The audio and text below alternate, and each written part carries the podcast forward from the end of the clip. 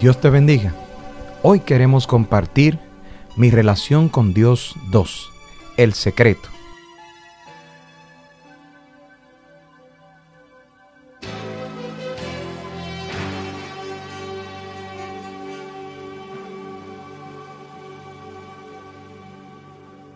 Después de estar convencidos de que Dios reina en el cielo y en la tierra, que tiene un plan para guiar al ser humano, para salvarle, y protegerle por su palabra, ahora seguimos andando con Él a través de la Biblia.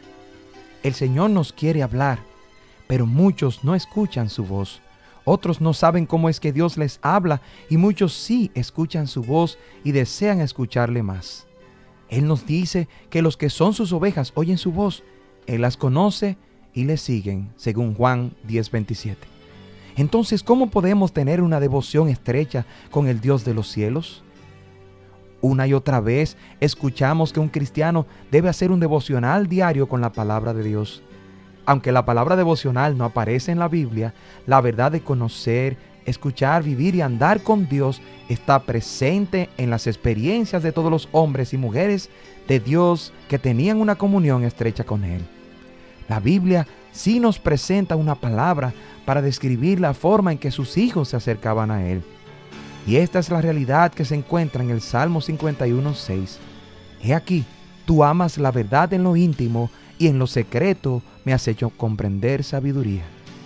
Allí David, en su oración de confesión de pecado, buscando reconciliación con su Dios, nos presenta la voluntad de Dios y cuál era su costumbre, estar en el secreto del Señor.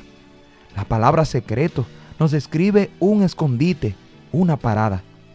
Dios está en el cielo, pero se comunica al corazón de sus hijos por el Espíritu Santo que nos comunica su voluntad, su consejo, su sabiduría y sus pensamientos a través de su palabra.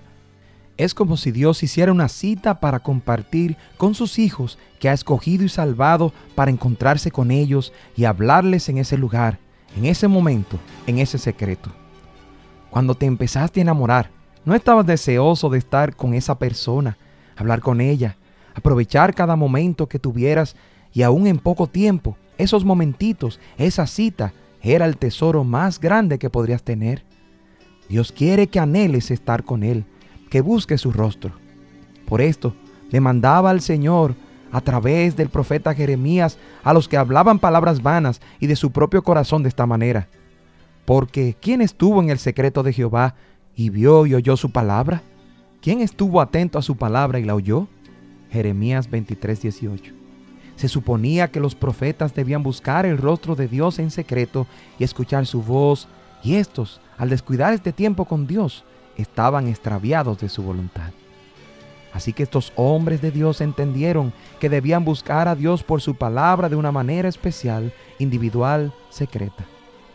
Todos los reyes del Antiguo Testamento tenían las crónicas que debían leer para recordar las historias pasadas y aprender a gobernar, pero también debían leer y enseñar la ley de Dios para liderar con sabiduría y no apartarse de la voluntad de Dios. Muchos reyes buscaron a Dios por su palabra y otros dejaron a Dios y a su palabra. Josafat, en 2 de Crónicas 17:9, nos muestra su buen ejemplo de buscar a Jehová él mismo y también recorrer toda la tierra de Judá enseñando la palabra de Dios. Dios quiere hablarte, enseñarte, guiarte y revelarte su voluntad con la Biblia en su secreto.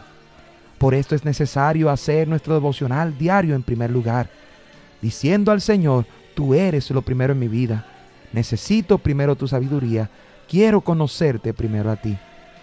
Para una vida de victoria, una buena amistad, matrimonio, familia y hasta ministerio, todo empieza con una buena relación individual con Dios. La enseñanza de tu iglesia es muy importante, pero su plan completo incluye desear, buscar y amar al Señor tú mismo a solas con Él. No descuides tu relación con Dios.